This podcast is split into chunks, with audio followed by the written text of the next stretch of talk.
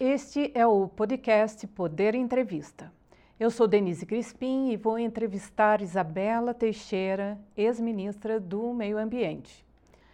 A ministra Isabela Teixeira chefiou a delegação brasileira nas negociações do Acordo de Paris em 2015. Ela acompanhou a COP26 em Glasgow como co-presidente do painel de pesquisas internacionais do Programa Ambiental da ONU. Ministra Isabela Teixeira, obrigada por ter aceitado este convite. Muito obrigada por terem me convidado, estou à disposição de vocês. Agradeço também a todos os ouvintes que acompanham esse programa. Esta entrevista está sendo gravada no estúdio do Poder 360, em Brasília, em 25 de novembro de 2021. Para ficar sempre bem informado, siga o Poder 360 na sua plataforma de áudio favorita. Ative as notificações e não perca nenhuma informação relevante.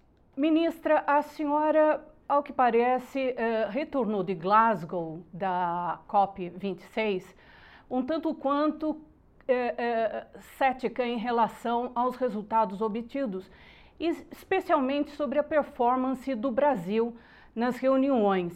A senhora poderia comentar o que mais a desagradou em termos de é, é, conduta do governo brasileiro nessa reunião? Bom, eu acho que não, não, não se trata de desagradar. É, na realidade, é uma constatação de que o Brasil que estava lá é um Brasil menor do que o Brasil é, de fato. Né? Você teve talvez três circunstâncias mereçam ser destacadas. Primeiro, você tinha dois é, Brasis. É, é, é, um era o, oficial, feito num hub é, cujo, com o patrocínio é, dos empresários. hub esse que foi adotado como, entre aspas, hub oficial do Brasil. você não tinha sequer um espaço de governo. O, o governo brasileiro estava no local junto com os empresários. Enfim, é, e tinha um hub feito pela sociedade civil brasileira, que era o hub onde estava o Brasil verdadeiro, com suas contradições, com, suas, com a sua inclusão política, com a transparência das informações, com é, uma pauta construída e uma capacidade de interlocução política internacional, que eu acho que nenhuma outra sociedade é, no mundo chegou em Glasgow com essa capacidade. Então, a primeira questão, você tinha um Brasil dividido, explícito, e o mundo entendeu isso muito bem, tanto é que o chamado, como a gente fala, numa linguagem bem brasileira, o, o espaço não governamental, o espaço da sociedade civil, empresários, cientistas, o subnacional estava lá presente, os governadores pela, da Amazônia, o consórcio de governadores da Amazônia, os governadores pelo clima, que tem a presidência do governador do Espírito Santo. Esses governadores, prefeitos, prefeito de Recife, prefeitos de Niterói, todos foram para esse hub. Todos tinham debates, encontros. Parte dos congressistas, por exemplo, o deputado Molon lançou lá um plano de recuperação verde do país, com economia, com números robustos. E você, detalhe, esses eventos eram feitos em português, em inglês, as pessoas todas falavam fluentemente inglês, portanto, uma capacidade de comunicação enorme do ponto de vista internacional.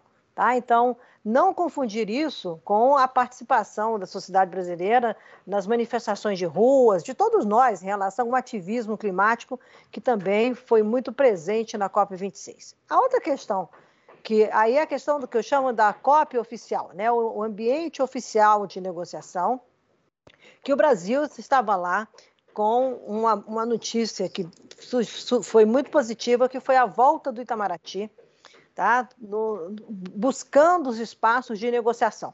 Ou seja, a excelência da diplomacia brasileira é, voltou, embora, na minha opinião, timidamente.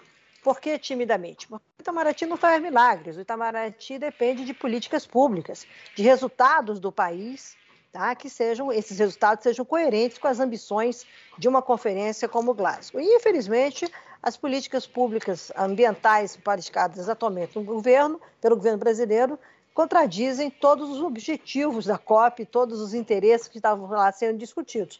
Então, é, você quer dizer que você vai cumprir, é, é, a, como foi dito pelo governo brasileiro, que faz uma adesão, uma declaração de floresta, uma declaração voluntária, que vai cumprir a redução de desmatamento até, 20, até 2028, num método que prevê uma redução de desmatamento em regressão linear, a cada 15%, como se fosse isso. Isso, isso provocou um descrédito monumental na comunidade científica, isso provocou uh, ironias de todo mundo, falando, isso é claro que é fake.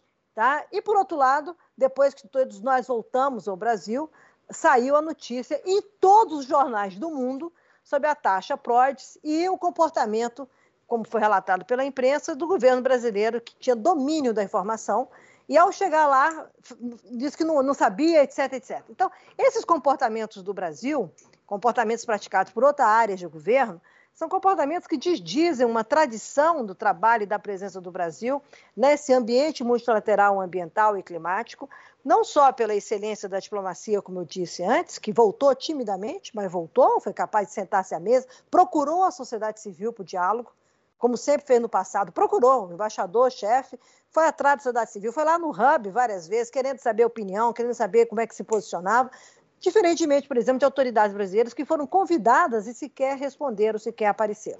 A senhora se refere aí ao ministro de Meio Ambiente? O ministro de Meio Ambiente. O ministro de Meio Ambiente, é, segundo me informaram, foi ignorou os convites, não, não apareceu, nada disso. Outros parlamentares lá estiveram, todo mundo comentando, todo mundo é, dialogando. Agora, os brasileiros é, que lá estavam nesse hub tinham agenda, tá? Importante, agenda, compromisso, interlocução política, pleitos, e conseguiram negociar isso.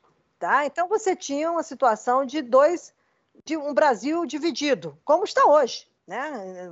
Foi retratado isso lá fora com muita, com muita evidência e foi retratado que os projetos que estavam, foram entregues com resultados, mostrando caminhos, busca de soluções, isso, isso acontece no domínio da sociedade civil brasileira, da ciência, no domínio do, de, da interlocução política com os movimentos de populações tradicionais, indígenas, e não no domínio da conversa com o governo, com o governo federal. Isso ficou evidente, tá? E, então, para mim, que sou uma pessoa que sempre trabalhei nessa área é, e sempre representei o Brasil, é, foi muito difícil ver esse apequenamento do Brasil e a insuficiência da interlocução política praticada por algumas autoridades brasileiras é, no mundo internacional.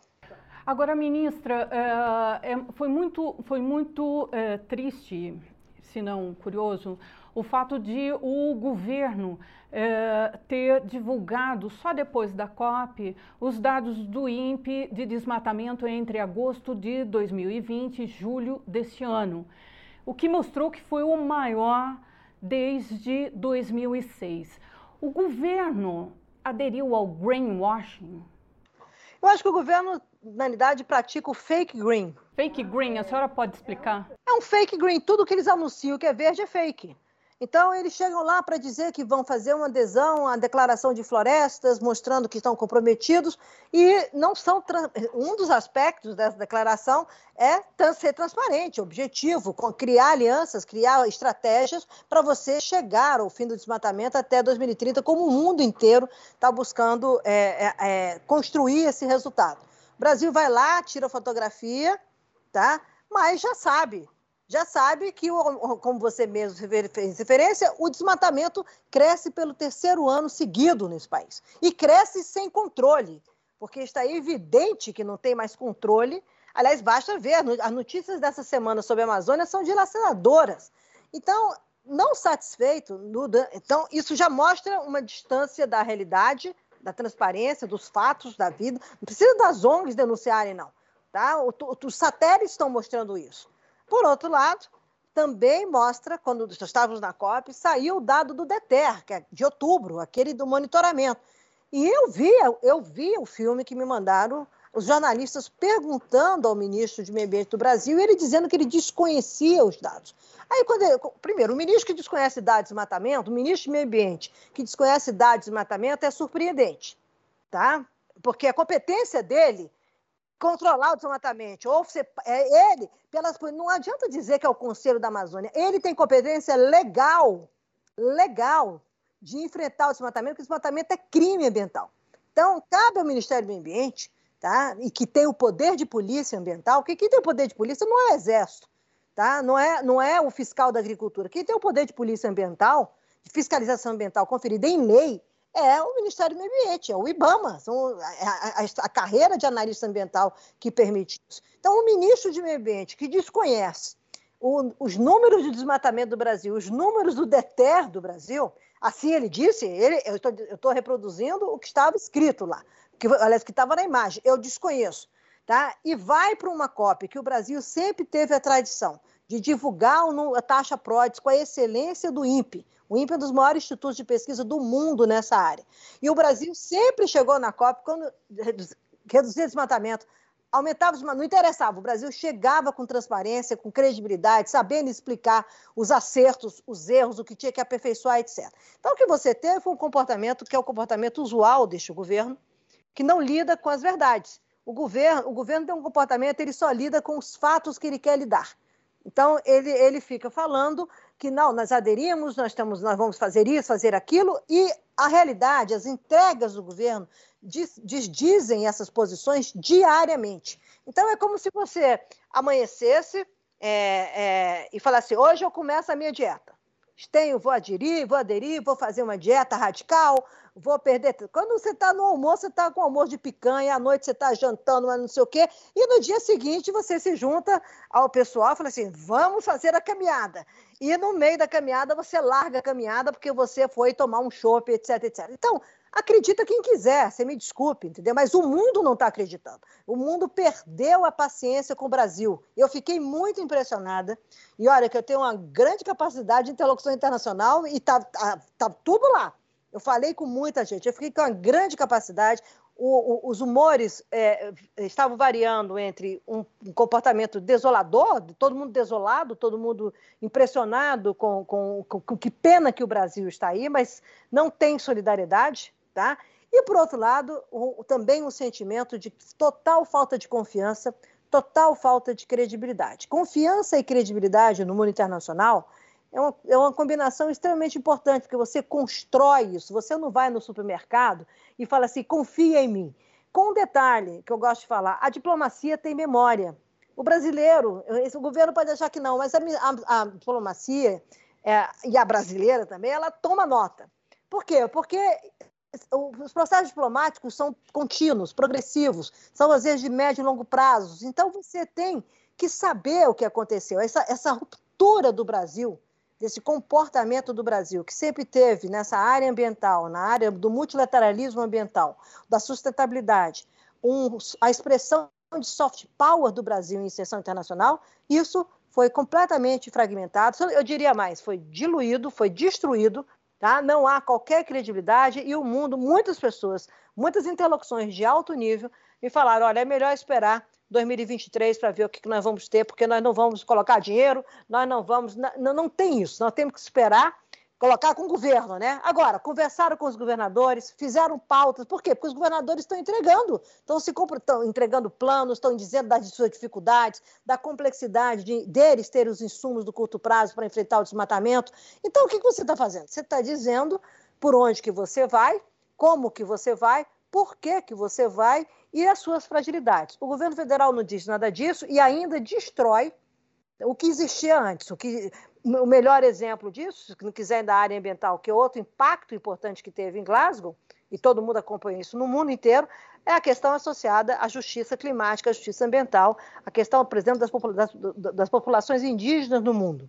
Todos estavam lá, inclusive os indígenas brasileiros, numa representatividade política invejável, uma qualidade de interlocução internacional nesse meio que com, a, com seus com a sua constituição com os indígenas globais e na interlocução política com líderes, etc, etc.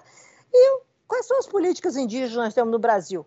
Ah, invasão de terra indígena, nada de demarcação, violência contra os direitos indígenas. Isso está tudo lá fora. Você acha que isso é greenwashing? Isso não é greenwashing. Isso, na realidade, é não ter, é destruir um patrimônio político que o Brasil tinha, nacional e internacional, e não ter competência para colocar nada no lugar. Esse governo não tem competência para estruturar nada, ele tem competência para destruir, estruturar um caminho crível, trazendo parcerias, etc. O Brasil está numa situação que, para ele fazer isso, ele tem que reduzir o desmatamento. E com este governo que está acontecendo, terceiro ano seguido, nunca se via isso, tá? De desmatamento, entrega o desmatamento, indicando claramente, como muitos lá fora já falaram, que o desmatamento está sem controle. O controle, o chamado combate ao desmatamento, o Brasil perdeu o controle do combate ao desmatamento. E eu, lamentavelmente, tendo a acreditar nisso. Lamentavelmente, tá? porque eu não gostaria, como brasileira, é, eu entendo as dificuldades, etc., mas não são dificuldades. É uma orientação política deste governo de não combater o desmatamento como ele tem que ser combatido. Como foi ontem com a questão da, da, das dragas no, no Rio Madeira e a resposta do vice-presidente da República, que daqui a em 30 dias a Marinha vai ver se tem papel. Pelo amor de Deus, entendeu? Em 30 dias, é, você já está quase em 2023. Então, ou em 2022, perdão. Entendeu? Então, no fundo, no fundo, essa urgência de lidar com, com, com a degradação ambiental no Brasil não me parece ser um ativo político deste governo. E ficou muito claro internacionalmente isso. De qualquer maneira, o, o governo brasileiro colocou ali a sua assinatura em vários compromissos adicionais. O fim do desmatamento ilegal é, foi antecipado em dois anos. Não, o governo brasileiro, desculpe, ele não fez isso. Ele fez adesão a declarações voluntárias. Tá? Isso tem que ser traduzido na NDC do Brasil, que é um instrumento oficial por intermédio do qual você se compromete junto ao Acordo de Paris que você vai fazer essa trajetória. O que o governo brasileiro apresentou de atualização de NDC não aumentou a ambição, ele fez uma correção de inventário e manteve a, de número de inventário, uma correção técnica, que já tinha tido erro em dezembro do ano passado, eles atualizaram para o quarto inventário, e ajustaram a meta, 50%, ah, vamos cortar. Não é, é uma, é uma aritmética, porque vão cortar proporcionalmente aquilo que nós tínhamos comprometido, proporcionalmente em carbono, a mesma coisa que nós tínhamos comprometido em Paris. Portanto, não tem aumento de ambição uma conferência toda dedicada ao artigo 4 da, do, do, do, do, Acordo de Paris, que é a progressividade de ambição, o Brasil não apresentou progressividade de ambição, ele corrigiu números e, em relação a florestas, ele fez uma adesão a uma declaração global com uma estratégia que o voluntária, essa é uma declaração voluntária que tem que ter traduzida na sua NDC. E a estratégia que o Ministério do Meio Ambiente anunciou para redução de desmatamento prevê redução de 15% a cada ano, linear, como se fosse redução de juros, sabe? Minha casa e minha vida na floresta. Vamos reduzindo os juros progressivamente linear, tá ok? Para chegar de 2018 com, com a redução do desmatamento e o fim do desmatamento. E isso não é factível? Não, não se reduz o desmatamento desse jeito? É, é que você, você aumenta o desmatamento de maneira linear?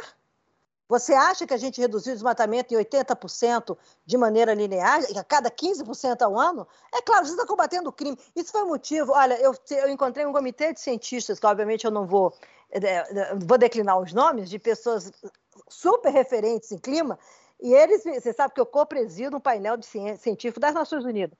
Então, eu encontrei com alguns deles, eles olhavam para mim e falavam assim: como isso é possível? Eu falei: eu não vou comentar. E as pessoas estavam rindo.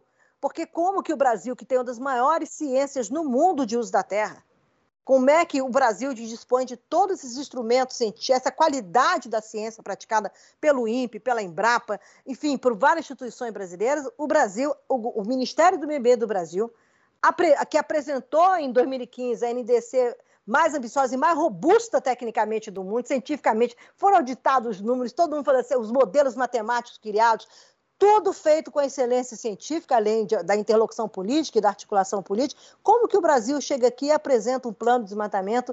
Parece aquela, você lembra daquela propaganda da Varig, 550 quilômetros, 450 quilômetros, 350 quilômetros? É assim, eles acham que é assim. Então, quer contar a historinha para quem quiser acreditar. Posso lhe, posso lhe dizer que as pessoas que lá estavam não acreditaram. Sim, isso significa que o que está na NDC do, do Brasil, que é o compromisso formal de redução de emissões que foi é, apresentado é, às Nações Unidas. Esse, esse compromisso, obviamente, vai ficar para os governos que virão, que sucederão a esse. Isso é um bom ponto, porque o que está acontecendo na agenda climática? Essa década que começou em 2020, mas com a Covid tem esse impacto da pandemia, essa, até 2030 é chamada década da urgência climática ou da transição climática. Então, todos os países estão fazendo grandes esforços, as grandes economias, os países emergentes, os países em desenvolvimento, buscando exatamente estruturar essa ambição de progressividade de mitigação climática e de adaptação. tá?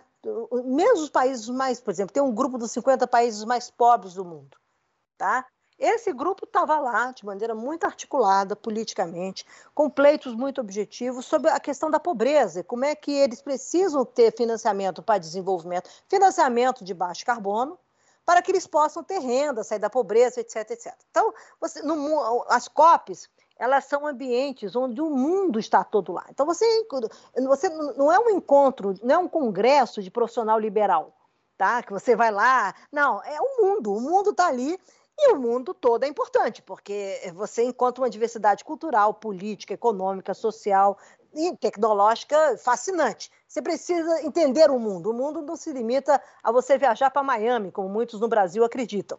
Entendeu? E tão pouco cooperação internacional tem que ser visto como é, é, é, alocar dinheiro. Cooperar internacional tem, cooperação internacional tem muito mais do que alocar dinheiro. Tem a ver com alianças, interesses estratégicos, visões, pactuação de interesses regionais, tudo que o Brasil não entregou. Tá? O Brasil não trata nada disso mais. O Brasil quer um líder disso. Tá? É, a agenda de clima é uma agenda de desenvolvimento, é uma, a geopolítica de clima, toda a geopolítica do mundo, essa mudança do mundo que está acontecendo com as duas superpotências, China e Estados Unidos, a relação com a Índia, a relação com a, com a Rússia, o, a questão dos europeus, a União Africana, todos esses players estavam lá jogando o jogo entendeu? E nós é, sequer temos condições de fazer um, um, alinhamento de uma NDC com a NDC, por exemplo, dos países amazônicos.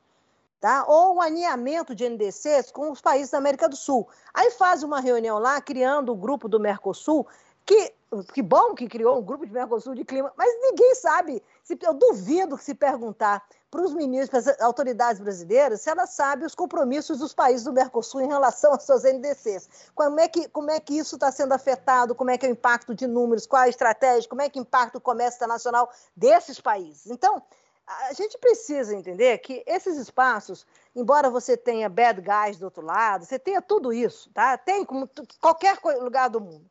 Mas as, são espaços de expressão de poder, tá? A, a geopolítica climática está no contexto da nova geopolítica do mundo. O Brasil precisa, para ele poder fazer qualquer coisa, ele precisa saber como é que ele cumpre o compromisso dele. Entendeu? Como que eu faço isso? Eu vou. É, e o Brasil hoje, 50% das emissões do Brasil estão associadas ao desmatamento. Ora, eu vou para uma COP, faço uma atualização aritmética de números. Aritmética. Aí digo que sou, vou fazer uma redução até 2028 com progressão linear. Vamos levar a sério, tá? Eu, não, eu, vou, eu vou pegar isso duramente. Aí eu viro assim e falo, tá bom, como é que vocês querem fazer isso? Por onde que vocês vão fazer isso? Qual é a estratégia, gente? Como é que o Brasil quer cortar, chegar com 43%, etc. Não tem absolutamente nada. Aí começam a dar exemplos. Não tem que dar exemplo. Você tem que saber se você vai mexer em regulação, você tem que saber qual é o papel, se você vai ter um mercado de carbono, o papel adicional do mercado de carbono nessa trajetória de emissão. Se você vai avançar como é que você vai avançar na sua matriz energética? Como é que você vai lidar com segurança energética? Como é que você vai lidar com esses trade-offs, os interesses um Brasil produtor de petróleo e exportador de petróleo, numa demanda de mundo que continua crescendo sobre petróleo. Então, vem cá, qual é o teu pensamento? Como é que você combina? Como é que você vai fazer o peso do carvão de Santa Catarina nisso? Ou vai ter esse projeto, que foi esse plano do governo de carvão sustentável? Isso é de uma ironia, para não dizer outra coisa.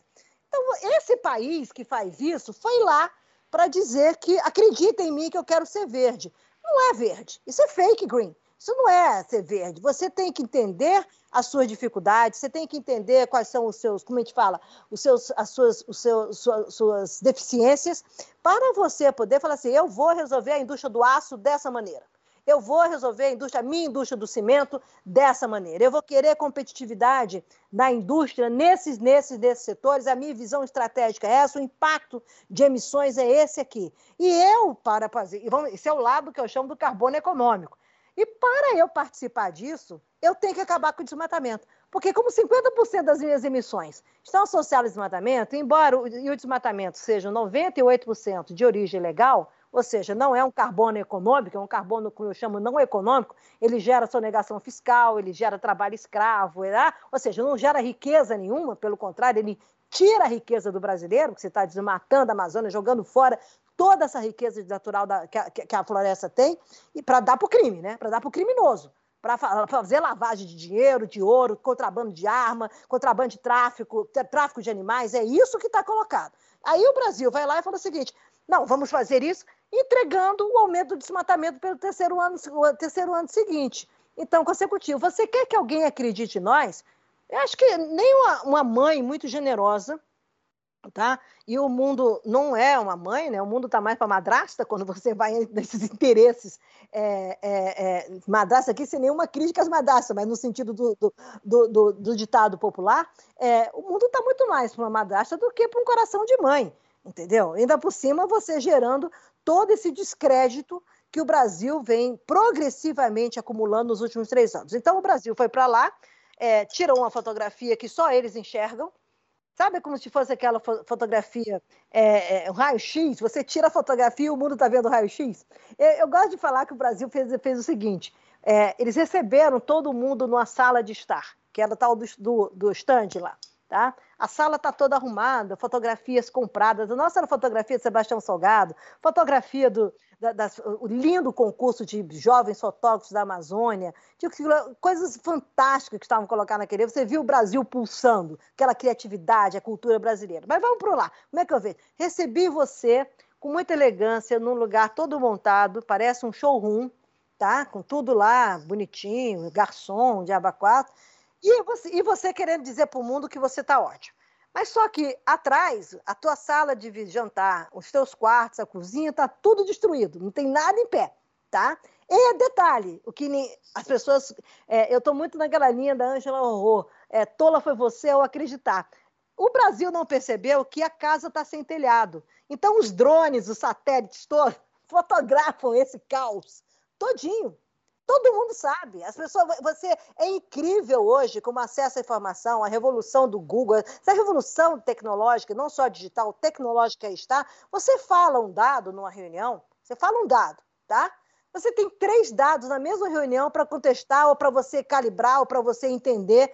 Então você tem que estar preparado para isso. O Brasil não estava preparado para isso. Então, lamentavelmente, tá? Eu acho que é, exceto, faço aqui, vou fazer a salvaguarda, exceto pelo comportamento extremamente profissional e competente do Itamaraty, embora tímido, muito distante do que era o Itamaraty que a gente conhece. Por quê? Porque depende de resultados robustos das políticas nacionais, não faz milagre sem o Brasil que esteja alinhado com isso, tá? Exceto por isso, do ponto de vista do governo brasileiro, eu, é, eu não posso dizer que eu não, eu não fiquei acompanhando, que eu tinha minha agenda, mas do que eu recebi de resultados, de inputs, de avaliação de todos, foi considerado vexatório o comportamento e da, a chegada aqui, a chegada aqui comprovou, né? Porque com a saída da taxa PRODES e a divulgação feita para a imprensa que o Brasil já sabia de tudo, de uma reunião que foi tomada a decisão de não divulgar, isso a, a, foi estampou em todos os jornais do mundo, todos. É inacreditável. Tá? A mídia internacional eu recebo, eu fiquei impressionada.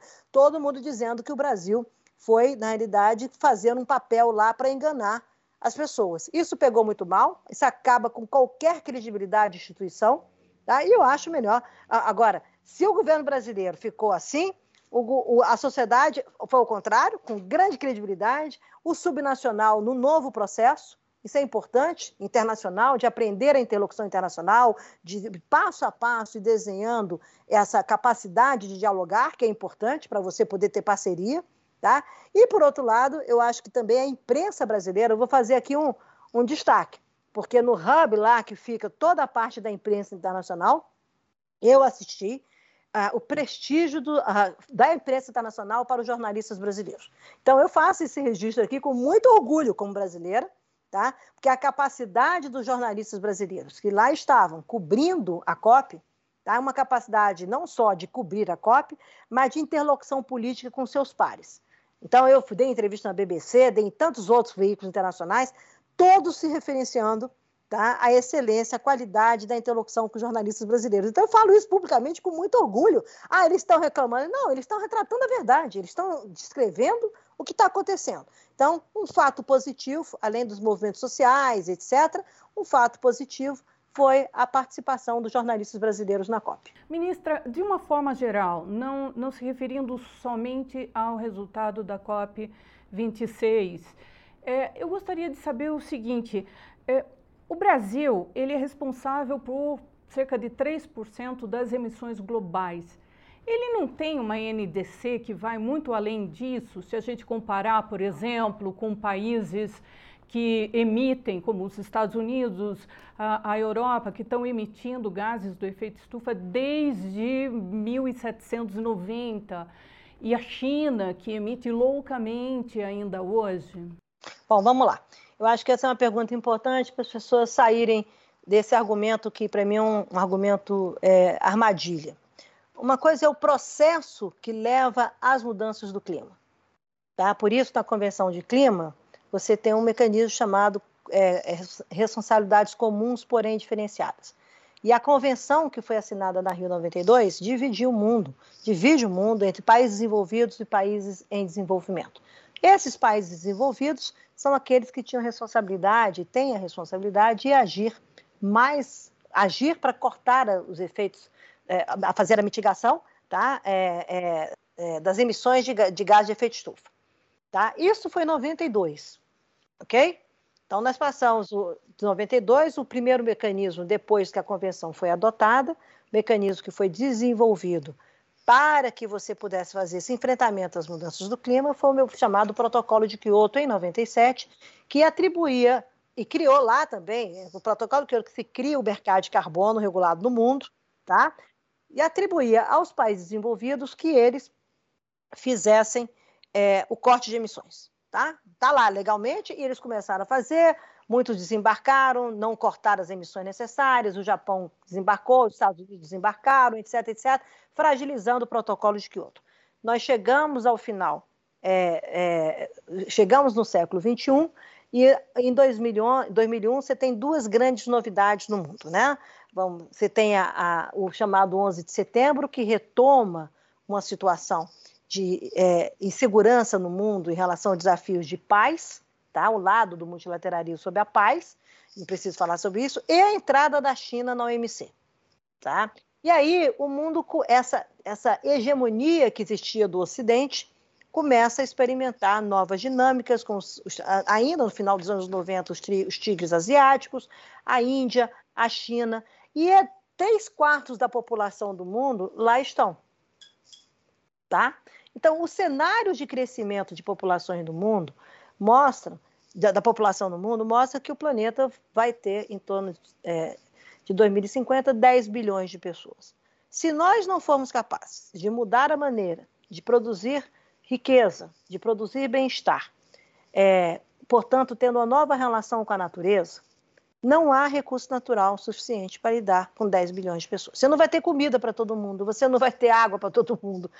Isso em condições sem você adicionar a este quadro a esse processo acumulativo de emissões que leva ao fenômeno da mudança do clima, o aumento da temperatura da superfície do planeta, tá?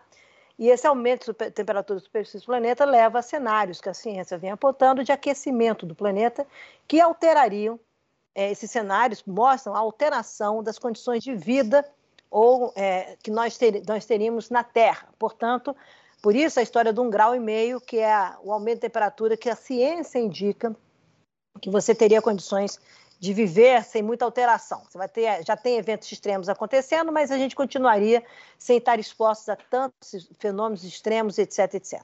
Muito bem. O que está acontecendo? No século XXI, os países em desenvolvimento estão emitindo também, e muito. Tá? Então, a discussão não, é mais. É, esse é o ponto. A discussão não é mais se eu vou ter o problema das mudanças do clima. A ciência já diz, estamos tendo o problema da mudança do clima. Nós estamos vivendo o problema das mudanças do clima. E esse problema é global. E você só resolve um problema global com todos os países, como foi a questão do buraco da camada de ozônio, com o famoso protocolo de Montreal, que está fechando o, a, a, o buraco da camada de ozônio. O que, que nós estamos falando? Nós estamos falando de impactos globais, não de impactos transfronteiriços. O fenômeno climático causa impacto no mundo em todo, de maneira assimétrica, mas causa impacto no mundo todo. Tá? O, o, fenômeno da perda da biodiversidade faz, provoca processos disruptivos em toda a estrutura de vida do planeta. Tá? Então é óbvio que se a gente não tomar cuidado, nós vamos para uma rota extremamente crítica, tá? De quais as condições que nós teremos de vida no planeta para a espécie humana. Tá? Estamos falando agora do homem. E quem está causando essa transformação é o homem. Então, qual é a equação? O problema existe. Vamos, foi aí que o mundo tomou a decisão de ter um novo acordo, que não é mais que outro, que é o Acordo de Paris, onde todos os países do mundo têm obrigação, todos, têm obrigação de corte de emissões. Então, isso de falar que nós temos 3% de responsabilidade histórica, temos, mas nós estamos emitindo. O Brasil hoje é o quarto maior emissor do mundo. É inacreditável. E sabe por quê? Não é pela economia, é pelo desmatamento. Uma atividade legal. Então, esse argumento de que eu tenho é, é uma contribuição histórica de 3% para o processo cumulativo, tá bem, eu concordo. Eu, eu, eu, aliás, na minha gestão, a gente fez os primeiros estudos sobre isso. Mas o problema não é esse. A partir do momento que eu tenho Paris, que eu sou signatário de Paris, e detalhe, foi o Brasil em 2011 que sugeriu o caminho, de termos um, um, acordo que todos estivessem a bordo, porque a criticidade do problema estava aumentando, e nós falamos, nós vamos ter que ter um acordo global, tá? onde todos vão ter uma trajetória de uma ambição de cortar emissões, quem vai ser mais rápido, quem vai ser mais lento, depende da sua, da sua capacidade de realizar é, é, transformações, mas também depende dos seus interesses. Se o Brasil vai querer, por exemplo, ser um país competitivo no mundo de baixo carbono antes dos seus pares aqueles que competem com o novo se transformarem. Então, o que, que acontece? Sob o guarda-chuva do Acordo de Paris, não tem mais isso. Todo mundo, eu posso ter contribuição histórica de 3%, mas eu tenho a responsabilidade de ser uma economia de baixo carbono, porque eu sou signatária do acordo. Entendeu? Então, isso para mim é um argumento de quem, é, na realidade, não quer enfrentar o problema. Tá? Que você tem que enfrentar o problema. Se o Brasil tirar o desmatamento, quando nós fizemos Paris, o Brasil, o desmatamento era 15% das emissões brasileiras. 15%. E estava em queda, né? Porque é falsa essa ideia, porque parou de, parou de, de, de crescer, parou de, de reduzir em 2012. Não. Se você pegar os, os anos do período da, presidente Dilma, as menores taxas estão ali. Por quê? Você está enfrentando crime. É natural que você vai de 4.700 para 5.000 e pouco, caia, vai a 6.000, cai para 5.300. Você está lidando com um mundo que você não tem todas as variáveis sob domínio. Agora, ir a 13 mil, quase 14 mil, em três anos, você perdeu o controle. Então, o Brasil tinha uma faixa que ele estava tentando segurar o desmatamento para fazer um novo salto qualitativo de enfrentamento a esse crime. Não é trivial fazer isso porque é um crime, não é o desmatamento somente, é o tráfico, de, é, é, o contrabando de ouro, é o tráfico de armas, é o tráfico de drogas, é o tráfico ilegal de animais, que é um negócio impressionante no mundo. Você tem que fazer, ter uma estratégia de defesa e de segurança, segurança antes tudo, mas tem defesa do seu território. Então você tem que olhar isso de um outro jeito. Tá? E você continuar combatendo o crime. Você, é que nem eu gosto, eu gosto de falar, é proibido matar no Brasil, não é isso? É crime, né? É proibido se matar no Brasil. Agora, você não pode ter uma taxa de homicídio no Brasil de 66 mil pessoas, como o Brasil teve em 2019, que é mais que guerra. É o país mais violento do mundo. Então, você não pode ter o desmatamento explodindo como ele explodiu agora, porque eles colocam o Brasil para trás, põe o Brasil como vilão. E detalhe, como é uma atividade legal, não gera desenvolvimento nenhum no país. Então, eu tô, estou tô sendo um vilão para o mundo, eu estou sendo, eu começo a, estou exposto as sanções que podem acontecer por conta disso.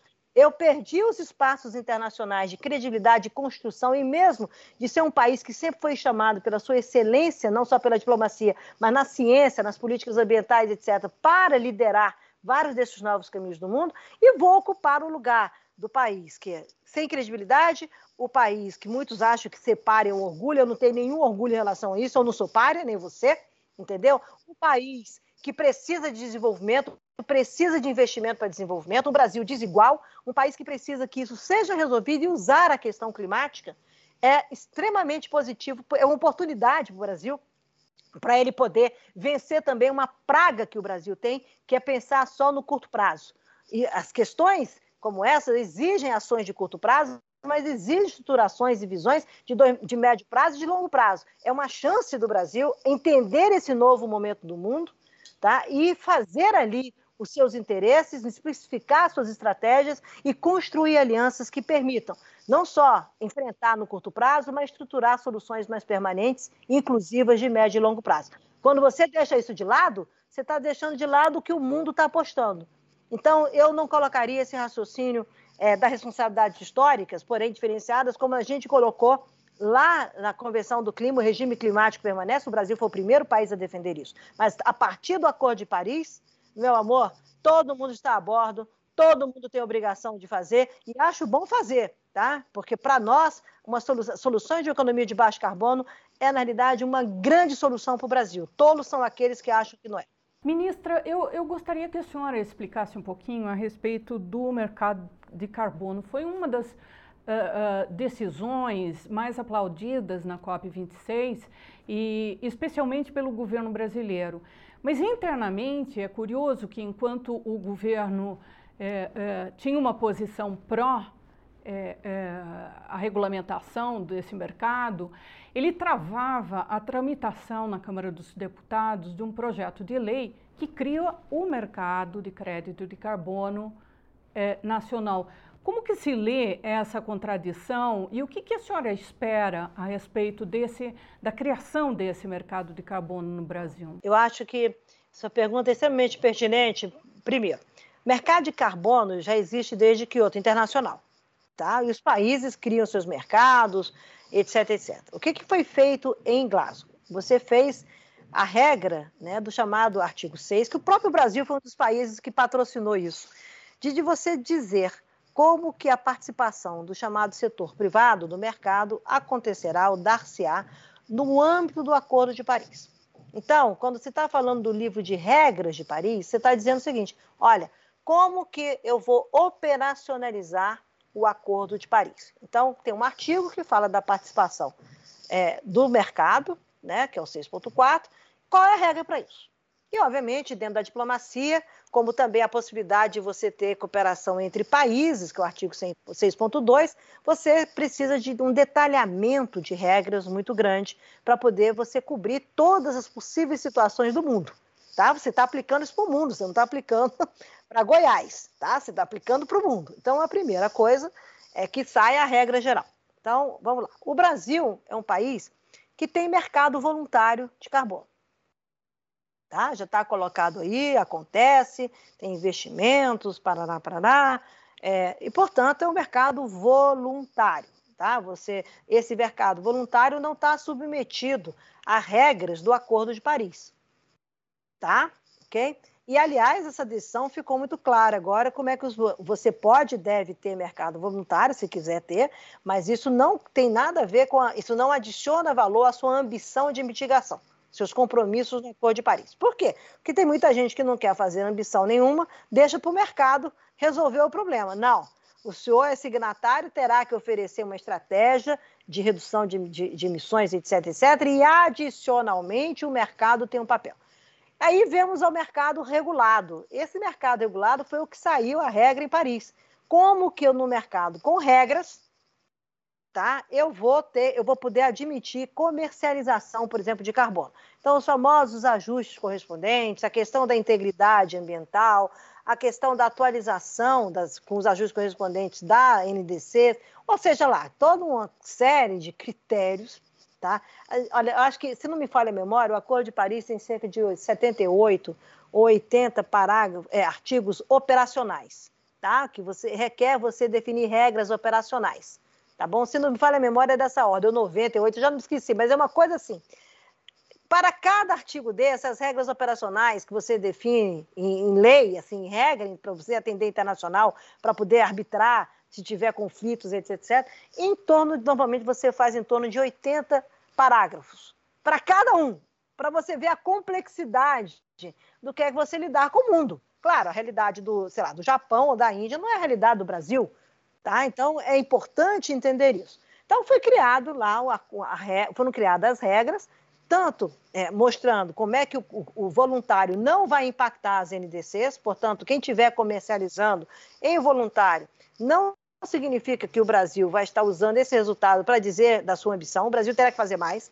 E como é que o, o chamado regulado tem papel adicional à sua ambição oferecida pelo governo. Então, foi isso que foi equacionado. Qual é a incoerência? Eu tive com o deputado, vice-presidente da Câmara, que é o relator do, do, do, do projeto de lei do Brasil regulado. Ele mesmo, eu perguntei a ele o que aconteceu, eu confesso a você. Eu falei assim: o que aconteceu? Se vocês estavam fazendo uma discussão, pelo que eu acompanhei na mídia, absolutamente viva, é, viva, da importância de ter um, um, mercado, uma lei nacional que define as regras para o mercado é, é, regulado, tá? E ele disse que foi uma de, a, todas, ele me disse a seguinte questão, deputado Marcelo, né? Não fala em memória. É, é, ele me disse o seguinte: olha, todas as demandas do governo foram acolhidas, todas na negociação natural que existe entre o legislativo e o executivo.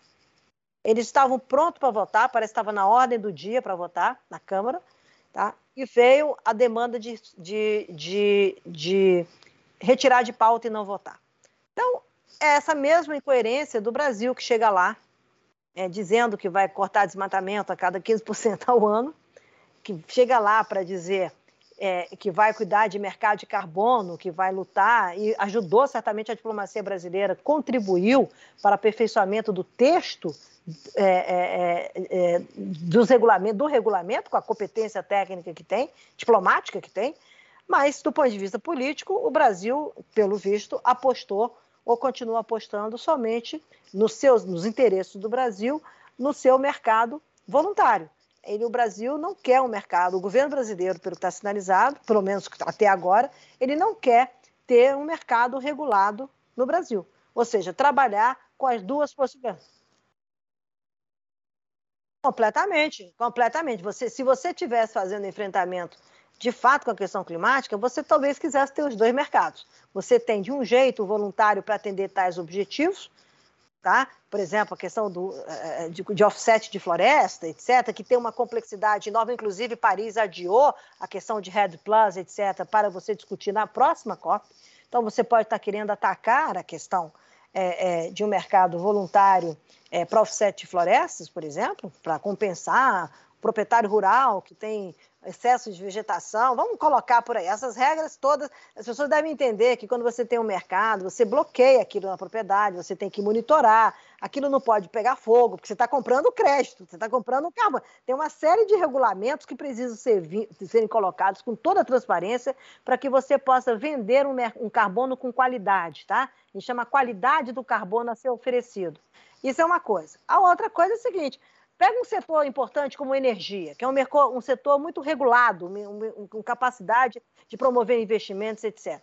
Me parece muito mais interessante você ter um mercado regulado competitivo de energia no Brasil, com regras objetivas claras, dizendo de como é que eu quero esses parceiros investindo aqui e qual é a estratégia que eu tenho de mitigação climática, de ambição climática, juntando os esforços de políticas públicas do Brasil, por exemplo, investimento em energia renovável, investimento. O Brasil pode ter uma estratégia de fazer um segundo andar, como a gente chama, de energia renovável. Energia renovável é uma energia renovável para avançar na sua, na, sua, na sua mitigação climática e trazer o mercado com adicionalidade que você tem um mercado regulado. Então você tem uma estratégia. Como o Brasil não tem estratégia nenhuma sobre isso, nenhuma, é zero.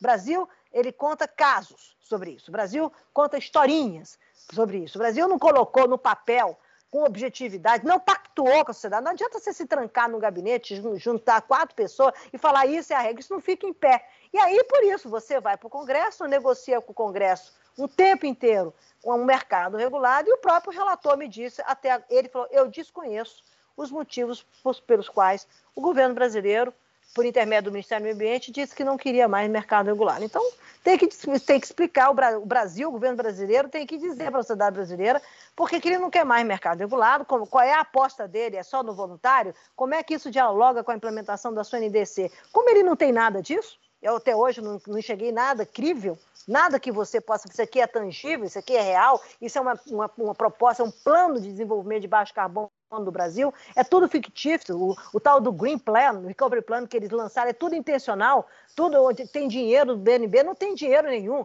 tem intenção, não tem nada pactuado. Onde é que está o concept note disso se você entrar no Banco de Desenvolvimento Internacional e pedir chegar a um consenso de 2 bilhões de dólares de investimento? Onde está isso? Não tem.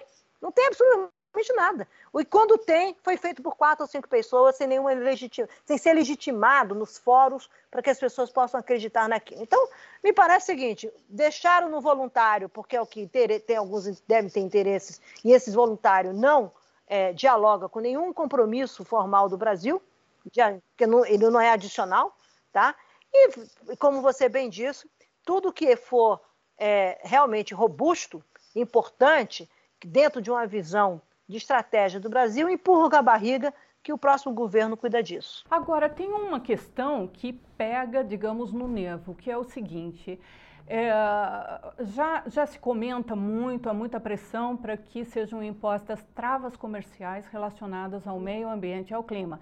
Então a gente vê esse acordo que foi feito em paralelo lá em Glasgow entre os Estados Unidos e a China, ele prevê e é, a, a, imposição de, de uma sobretaxa ou um imposto sobre importações é, com base no, na, no quanto se emitiu na produção de, de, de cada produto, é, elas estão aí é, na beira do gol. É, acho bastante complicado de se tratar disso. Provavelmente a reunião ministerial da OMC no, no mês que vem seja o palco para se discutir isso também. Mas isso vai forçar, e já está forçando, o empresariado brasileiro a, a se mexer, é, e principalmente a área agrícola. Como a senhora dizia, uh, uh, aos governadores pelo clima, há uma parcela do empresariado que está realmente já engajada nisso, por uma questão até de sobrevivência. É, essa agenda toda vai ser empurrada, quer o governo queira ou não, por esses setores? Olha, eu acho o seguinte: as pessoas é, é, devem parar com esse comportamento reativo negacionista. Devem parar. Tá? Isso é de uma tolice absoluta. Isso só favorece aos nossos inimigos, aqueles que disputam com o Brasil. A agenda climática ela é uma realidade geopolítica no mundo. Existe uma geopolítica do clima no mundo. Não é à toa que os Estados Unidos têm uma declaração conjunta com a China, que não é só de Glasgow. Aconteceu em 2014 o acordo do presidente Obama com o presidente Xi Jinping para viabilizar Paris.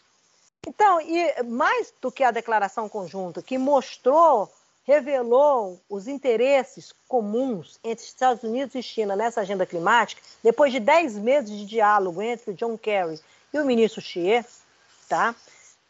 Logo em seguida a Glasgow, nós tivemos a cúpula do Biden com o Xi Jinping. Tá? Cúpula essa que certamente contribuiu de maneira muito expressiva politicamente para distensionar é, e esfriar uma temperatura que estava crescente na relação dos dois, sendo referenciado isso por muitos como uma nova Guerra Fria no mundo. Tá? E, portanto, você se percebe de, de Glasgow para cá que Estados Unidos e China começam a trabalhar agendas que podem ter consensos e, e vão distensionando essa relação das duas superpotências. O mundo hoje tem duas superpotências: Estados Unidos de um lado, China do outro. Tá? Depois você tem Europa, depois você tem Índia, você tem Rússia, enfim, você tem ali o conjunto é, de países, Japão, enfim, etc, etc. Então vamos lá.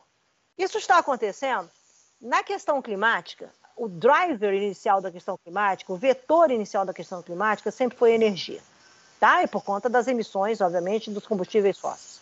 E esse, você conseguiu, com 30 anos de, desde que a ciência vem anunciando a questão climática, e desde a conferência da Rio 92, hoje a dimensão, você fez, você formatou, tá?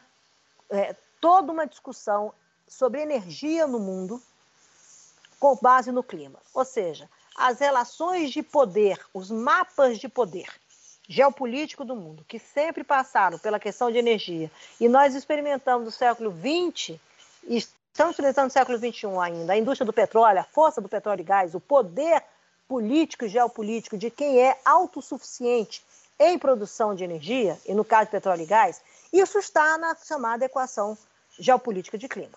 Tá? Então, o que está acontecendo? O que, que aconteceu em Glasgow que é novo, na minha opinião? Entrou na agenda geopolítica do clima, entrou em Glasgow no tratamento a chamada agenda da natureza, a nova relação com a natureza. Por isso essas declarações de fim do desmatamento, tá? Por isso essas declarações de direitos indígenas, proteção, etc. O mundo está dizendo não dá. Ou seja, como que a questão climática vai redefinir ou como a gente fala em inglês, reshape Agenda Global de Uso da Terra. A questão climática, Reshaped, redefiniu a agenda global de energia. Não percam isso de vista. Tem aí uma disputa, a reemergência da indústria nuclear, os avanços com investimentos maciços, por exemplo, dos alemães em hidrogênio, e na parceria dos alemães com os brasileiros no hidrogênio verde. Ou seja, o mundo está numa nova corrida, tá? enquanto ainda tem uma forte dependência de combustíveis fósseis, mas está numa grande corrida de lidar com energias e de domínio de tecnologias, portanto, poder, mapa de poder e energia, de quem vai viver no mundo, quem está construindo um mundo de baixo carbono. Ok? Então, isso, não percam isso de vista, porque eu acho, assim, é de uma miopia e de uma tolice política o Brasil discutir colonialismo, etc, etc. Entrou na agenda. A pergunta que você faz é o seguinte: olha, se a questão climática expõe, por exemplo, a segurança hídrica do planeta, e expõe, que o desmatamento está levando a isso, eu tenho que entender como é que eu serei um país produtor de alimentos, que é o caso do Brasil. O Brasil, 45 anos atrás, tomou uma decisão de produzir alimentos. Ele era um importador de alimentos. 45 anos depois, ele é um dos maiores produtores de alimentos do mundo. Portanto, o Brasil não é só um dos grandes produtores de alimentos, é isso que eu quero mostrar. Sem o Brasil na equação, se eu colapsar a agricultura brasileira, eu ameaço a segurança é, alimentar de um, até um bilhão de pessoas. Ó, no mundo de 10 bilhões, 10% da alimentação do mundo tá, de uma população de um bilhão de pessoas, estaria associado a essa segurança alimentar dependente da agricultura brasileira. Opa! Então, peraí, não é só o mercado para quem eu vendo. Eu tenho uma outra relação no mundo de produzir segurança alimentar. E, portanto, eu tenho que fazer uma transformação tecnológica, uma transformação de mercados, etc., mostrando que eu sou capaz de produzir alimentos com uma aliança com a natureza. Eu não preciso desmatar para produzir alimentos, eu tenho que ter rastreabilidade nas minhas cadeias de, de bens e de suprimentos para mostrar que não vem de desmatamento, mas que também não vem de trabalho escravo, que também não vem é, é, é, é de uso, de desperdício de recursos naturais. Eu não tenho que exportar ah, só a soja, eu tenho que exportar menos água na soja, porque eu sou mais eficiente no uso de recursos hídricos no país. É isso que o mundo começa a dizer quando ele traz essa coisa que você acabou de colocar. Podemos ter barreiras não tarifárias associadas ao, ao, chamado comércio internacional, porque o mundo vai demandar uma nova relação do homem com a natureza. É isso que está acontecendo. E sabe por que está acontecendo isso? Ah, porque os europeus estão contra a gente. Não, as novas gerações, tá? As, aqueles que daqui a 10 anos estarão no poder, daqui a 10 anos, essa geração que está na rua, estará tomando decisão, gente. Não percam isso de vista para essas novas gerações, os valores estão começando a mudar. Os valores são outros. Eu conheço vários exemplos de pessoas jovens, competentes, com PhD, que saem de empresas com empregos. Com... Não, não me interessa porque o valor que a empresa compartilha comigo não é o que eu acredito. Eu não, eu não trabalho numa empresa de greenwashing, por exemplo. Isso não acontece em países desenvolvidos, não está acontecendo aqui. Tá? Ou seja, o mundo, vou voltar ao início dessa entrevista, está em transformação, o mundo está em mudança. Entrou em Glasgow a agenda da natureza, a agenda das soluções baseadas na natureza para tirar carbono da atmosfera, a agenda positiva da agricultura. Brasil, wake up, porque você tem wake up call, você tem pecuária, entrou a declaração de metano. Não é só carvão, não. Entrou a declaração de metano. Tem a ver com a produção de arroz, tem a ver com a pecuária que, que o Brasil quer disso? Como é que o Brasil quer jogar esse jogo? Ou você escala a sua seleção, entra no jogo para jogar e entender que, mesmo que seja o, o, o, futebol brasileiro tão fantástico, mas a gente tem um 7 a 1 desde 70, tá? Não se esqueça disso, da, da seleção lá do Pelé. Nós temos 7 a 1, então tem muita gente jogando bom, tão bem quanto a gente, ou melhor, que eu quero dizer. O Brasil acorda e constrói por onde que ele quer construir esses caminhos, com, quais são as alianças e como é que ele quer chegar em 2050 com uma agricultura mais competitiva, mais inclusiva, de baixo carbono e viabilizando a segurança alimentar para esse um bilhão de pessoas que eu fiz, fiz referência aqui, ou ele quer ficar refém de interesses de, de outros mercados que têm instrumentos de mercado, como, por exemplo, barreiras não tarifárias, para poder criar dificuldades para o Brasil. Então, o Brasil, a agricultura séria brasileira não produz com base em desmatamento. A agricultura séria brasileira sabe que não precisa de novos desmatamentos para a expansão dessa, dessa produção de alimentos e para incremento da sua produtividade. A agricultura séria brasileira sabe que ela tem um papel internacional na segurança alimentar global. A agricultura séria brasileira sabe que tem inovação, tecnologia desenvolvidas aqui. O agro é tech, o agro é pop, o agro é tudo, ele também tem que ser de baixo carbono. Ele também tem que ser inclusivo. Então tem que parar dessas, esses blá blá blás, como foi falado em Glasgow, e trabalhar muito e não deixar que os ineficientes e os eficientes tentem capturar a gente. Não, o Brasil tem que pautar essa agenda. Agora, para pautar essa agenda, tem dever de casa a ser feito, a começar com o fim do desmatamento do Brasil, mesmo que você não produza na Amazônia. Você tem, como agricultor brasileiro, tem que ter a responsabilidade política, todos os brasileiros, de acabarem com essa mancha que está destruindo o Brasil, a credibilidade do Brasil, que é o crime ambiental praticado nesse país. Isso tem que acabar. Tá? E a responsabilidade é de todos. Aí eu quero ver. O europeu pode propor o que quiser. Se eu tiver os critérios, pode propor a China e os Estados Unidos fizeram a declaração, está na declaração dos dois. A mesma coisa. Tá? Podem fazer os critérios que quiserem. Se eu estou fazendo o dever de casa, se eu cumpro o Código Florestal, eu não só não fico refém disso, como ainda pauto prêmios para o Brasil porque eu sou capaz de produzir protegendo mais que todo mundo. É o contrário. Tá? Então, as pessoas que estão defendendo essa visão de passado são os losers, são os perdedores que devem ficar no passado. Nós temos que construir como que, o que, que eu vou entregar em 2050 como uma agricultura competitiva, que gera emprego, que gera segurança alimentar do mundo, que sabe fazer regras do comércio internacional e não ficar com esse bando de mimimi, de blá blá blá. Isso é uma bobagem, isso é de uma tolice. Agora, por quê? Você está defendendo aqueles que praticam a irregularidade. Você deveria estar tá defendendo aqueles que praticam a regularidade e são competitivos com isso. É isso que o Brasil tem que construir, chegar lá, mostrar como é que é, discutir nesses fóruns todos, OMC. Posso apenas dizer o seguinte, tá? G20, OMC. Eu tenho um amigo meu na OMC, eu estava falando com ele, ele falou, olha, antes da pandemia eu trabalhava isso muito distante. Hoje, 30%, 50% do meu tempo estão dedicados a resolver problema de vacina, 30% do meu tempo hoje dedicados à mudança do clima. O mundo está mudando. Acordem, não achem, entendeu? Que isso não vai acontecer aqui. Já está acontecendo e o Brasil tem que dizer o que ele quer fazer, como é que ele quer construir soluções para isso. Agora, ministra, só para a gente fechar, uh, foi bastante desapontador, digamos, a, a, o fato de na COP não ter saído nenhuma declaração a respeito de uh, carvão, do uso de carvão e dos subsídios à energia proveniente de, de uh, fontes fósseis. É, então, ao mesmo tempo, também houve muita decepção em relação ao fundo é, de transição das economias menores e mais pobres, enfim. E, e, foi aportado, foi, enfim, o compromisso é de aporte de 100 bilhões de dólares.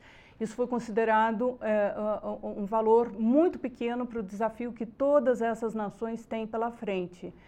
É, o puxão de orelha também vale uh, não só para o Brasil, mas também para os uh, uh, grandes emissores, não? Eu acho a gente tem que colocar isso de uma maneira mais é, organizada. Vamos lá. É, a, a, COP teve declarações na primeira semana, na chamada, onde teve a cúpula dos líderes, você teve declarações de caráter voluntário, mas que teve grande adesão, ou seja, dialogando com a demanda das ruas, dialogando com o empresariado, com o setor de negócio, no fim do desmatamento, a, a declaração de fim do, de enfrentamento ao problema do metano, como foi colocado, e o próprio enfrentamento do, do banimento do carvão. Ok? É, como também a, a, questão da mobilidade elétrica, dos carros, o banimento de carros a combustão como a ambição que está explícita, muito ambiciosa a estratégia do Reino Unido. Tá? E isso foi refletido em declarações e, por exemplo, uma outra declaração que foi muito pouco comentada no Brasil, mas que eu acho uma declaração extremamente importante, que foi uma aliança é, pra, por tecnologias disruptivas em relação à questão é, climática. Portanto, todo esse braço da inovação tecnológica o Brasil não foi signatário dessa declaração. Olha que interessante. Essa, esse século ele vai ser marcado pela era climática pela era da inovação.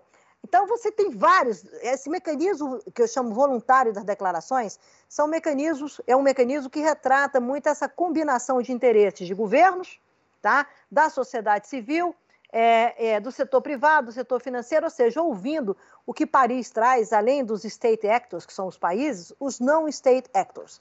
Tá? Isso, é, isso é importante. Portanto, carvão, como a questão do metano, os Estados Unidos ofereceram um plano lá de banimento de metano. Isso é muito interessante de observar e como é que isso depois, por exemplo, teve traduzido na declaração é, da China com os Estados Unidos, que trouxe, inclusive, a economia circular como uma das prioridades. Economia circular, circularidade não é tratar só de resíduos. O Brasil trata no final da cadeia. Circularidade é a nova base da revolução industrial do mundo. Tá? Está no meio da declaração dos Estados Unidos com a China, bem claro. Tá? Eu sempre presido, eu co-presido o painel da ONU que trata exatamente de circularidade, de eficiência de recursos naturais. E o mundo está mudando, é a primeira parte do Green Deal europeu. Tá? O Japão, o G20 e o Brasil tratando disso. O Chile, que tem uma boa estrutura sobre isso, protegendo a sua indústria de mineração de, de cobre, porque está querendo como é que ele se torna competitivo com a questão do cobre, ele é um grande produtor de cobre do mundo, com a circularidade. E o Brasil discutindo isso é, pelos resíduos, fez agora um primeiro mapa, um roadmap para isso, tá? mas ainda muito dissociado de uma visão estratégica de revolução industrial. Bom, isso é uma coisa. O que, que nós estamos, o que, que a gente tem que olhar nisso? Quando você vai para a declaração final, que é a declaração dos países sobre energia, sobre energia, que tinha lá a ambição de você fazer, colocar o phasing out, portanto, o banimento, não o phasing down, que é a redução progressiva de carvão, países em desenvolvimento, China, Índia e África do Sul, criaram a barreira, mexeram a história do phase out para o phase down, mas inicialmente o ministro chinês propôs, na realidade, que não fosse só do carvão, fosse de todos os combustíveis fósseis. E aí pulou o mundo, né? Porque um país feito dos Estados Unidos, que é um produto, ele tem autossuficiência em petróleo e gás, a partir da revolução do shale gas e do shale oil. Os Estados Unidos não toparam fazer um banimento de todos os fuels. Tá? A Rússia, que é uma grande produtora é, é, de gás e de petróleo, não topou, porque ela exporta, e ela tem uma aliança agora com a China, e a China precisa de gás, precisa de petróleo, compra, e portanto a China é o mercado, e a Rússia precisa de mercado, porque ela tem independência do seu PIB em relação a isso. Então, é, mais uma vez, eu volto ao meu argumento: existe uma geopolítica por trás de tudo isso. Essa geopolítica climática ela está muito viva. Você tem que entender esses interesses e, e, e, talvez a melhor frase que traduza isso tudo é uma frase do primeiro-ministro é, da, da Índia, quando ele fala da transição energética. Essa é uma, é uma década da transição climática e da transição energética. Cada país tem um conceito de transição energética, né? Ah, Para a Índia, você vai adicionando. Eu continuo com carvão, continuo com petróleo, adiciono. Ela tem, a Índia tem investimentos monumentais em energias renováveis em solar, em eólica. Por quê? Porque a Índia tem 700 milhões de pobres. E eles precisam viabilizar acesso à energia para essas populações. As populações, a, a, energia não comercial da Índia é uma energia associada à queima de estrume, de biomassa, etc., que causa aquelas nuvens de poluição nas casas das pessoas mais pobres, que impacta a saúde desses indianos de uma maneira inacreditável. Então, você tem que entender a dimensão dos problemas que esses países têm, que o Brasil não tem, Brasil, mais uma vez, o Brasil tem soluções, o Brasil tem todas as fontes de energia, o Brasil tinha que ter uma ambição em relação a essa agenda para construir algo que seja net zero, ou seja, a neutralização de emissões, a partir de uma combinação de uso da terra, de, de energia renovável, do, do, que interessa na questão do gás natural no Brasil, na segurança energética do Brasil, uma combinação que eu chamo win-win, vencedora-vencedora, e não a perdedora-perdedora que o Brasil está fazendo hoje. O Brasil não tem 700 milhões de pessoas para resolver de pobreza. O Brasil não vai ter 1 bilhão e 400 milhões de pessoas de população, tem 213 com um país continental com oferta de recursos naturais, com oferta de fontes energéticas, etc. Então, a equação geopolítica do clima, ela encerra a equação geopolítica da energia, e foi aquilo que eu falei aqui no meio da entrevista. A questão climática está pautando a redefinição tá, dessa geopolítica da energia. A geopolítica, essa relação de energia, de poder de países, está sendo cada vez mais influenciada sobre a questão climática. Está aí a história do, do, do hidrogênio está aí a história do ressurgimento da nuclear. Isso é verdadeiro. Por, e a nuclear não emite, tá? O hidrogênio verde também não. Então, nós estamos falando de expressões de poder entre países, de interesse entre países. Vai agora para a área da, da, do uso do solo. Tá? Também como que a questão climática está redefinindo ou redefinirá a maneira de produzir alimentos, a maneira de lidar com competitividade, de segurança alimentar do mundo, com mitigação climática e adaptação. Portanto, a, a, o resultado da COP frustra aqueles que ignoram esse jogo. Eu acho que a COP foi muito audaciosa, até eu posso usar a expressão, em lidar com essa ambiguidade que o tal de um grau e meio determina. Porque todo mundo quer ambição, todo mundo concorda com a visão de 2050, isso é um ganho da COP de Glasgow, Net Zero se consolidou como um papel importante, etc. Mas como você vai fazer isso? Como é que você vai promover essa trajetória andando, tá, com um compromisso que todos têm a visão comum? Depende de você equacionar a neutralização por um lado e depende dessas novas inovações, dessas, dessas inovações tecnológicas que estão aí no limite da, dessa equação, dessa equação geopolítica. E aí entra o que você falou. Cadê os 100 bilhões de dólares para os países em desenvolvimento? E uh, no, na, em Glasgow, para terminar, é, em Glasgow tem duas decisões importantes. Aliás, três decisões importantes. Primeiro, que a partir do ano que vem os países vão ter que apresentar, os grandes países, como é que eles vão implementar suas ambições. Ou seja, vai começar a ficar transparente essas ambiguidades vai começar a ficar transparente quanto que você tem capacidade de investir em renovável, como, por exemplo, o presidente Biden está lutando para ter aprovação no Congresso americano desse pacote de infraestrutura, etc. Então, como é que isso se traduz, como é que isso impacta na ambição climática dos Estados Unidos, por exemplo, vai começar a ficar evidente. Sai do plano nacional e vamos no plano internacional entender como é que os países estão fazendo as coisas. Isso é uma decisão importante, começa a influenciar essa governança climática do mundo, de como é que você vai monitorar, como é que você vai avaliar, qual é a transparência necessária e como é que você, quais são as barreiras para você avançar. Isso.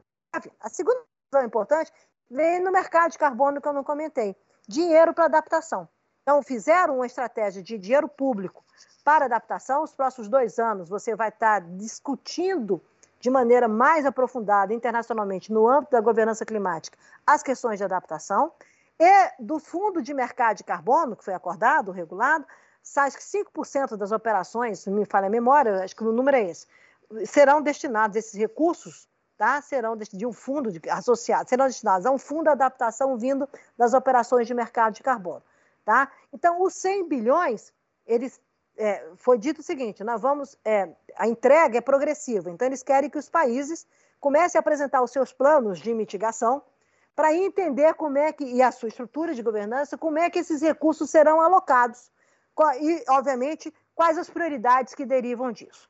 Isso não tem nada a ver, ou no, é, é, há uma coisa que eu acho extremamente importante, que aí eu reputo, que foi uma grande falha da, de Glasgow. Tá? Eu, eu acho que Glasgow é frustrante é, é, em duas coisas, tá? Se você olha com essas lentes que eu estou tentando colocar para você.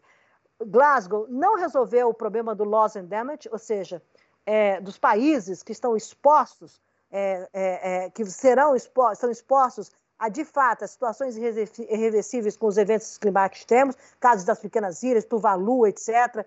É, clássica, ficou, ficou uma imagem de Glasgow, o primeiro-ministro, é, acho que, acho, é, falando de dentro d'água que ele está sendo inundado, ele, essas populações, esses países vão sumir, porque está subindo o nível do mar, então eles vão sumir. Então, o loss damage ficou sem uma resposta concreta, objetiva, e a questão dos países muito pobres.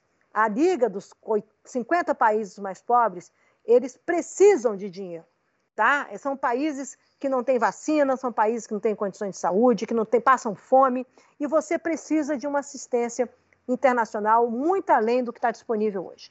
Então, eu acho que essas duas, essa parte da justiça climática dos mais vulneráveis e daqueles que estão impactados de maneira irreversível em termos é, da, da, questão climática, para mim, é, são os dois é, fracassos é, é, é, de Glasgow, entendeu? O resto você começou a jogar o jogo. O que eu quero dizer é o seguinte: nós saímos, ao concluir Glasgow, você parou a negociação. Você não, mais, vai, não vai fazer mais copy para negociar texto. Você vai agora para negociar ação. E agora nós vamos ver como é que as pessoas vão agir, o como vai ser feito, com que parcerias, com que as alianças e com que entraves. E como é que esse jogo de poder internacional, né, da, como eu falei, da geopolítica, do clima, como é que esse jogo de poder vai influenciar o ritmo, né, o passo da ambição climática tão necessária para lidar melhor com as consequências é, é, do antropoceno, como a ciência já sinalizou para a gente, no, particularmente no último relatório do IPCC divulgado em agosto desse ano. Só uma coisinha. É, a senhora acha que a ausência do presidente Bolsonaro na COP26 foi benéfica ou ao contrário? Olha, o Brasil, a imagem do Brasil uh, saiu tão ruim dessa, dessa COP que o fato dele não ter ido foi talvez um saldo positivo para a imagem. Só iria piorar.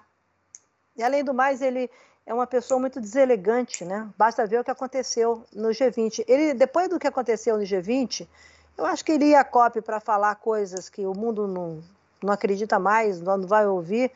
É melhor não provocar com mais constrangimentos. Então, acabou sendo positivo. É, de, de, é, eu acho que deixou o Brasil menos exposto a um outro tipo de constrangimento, que é um constrangimento de um chefe de Estado é, de um país importante feito o Brasil, no mundo, que não tem lugar no mundo presidente Bolsonaro não tem lugar no mundo.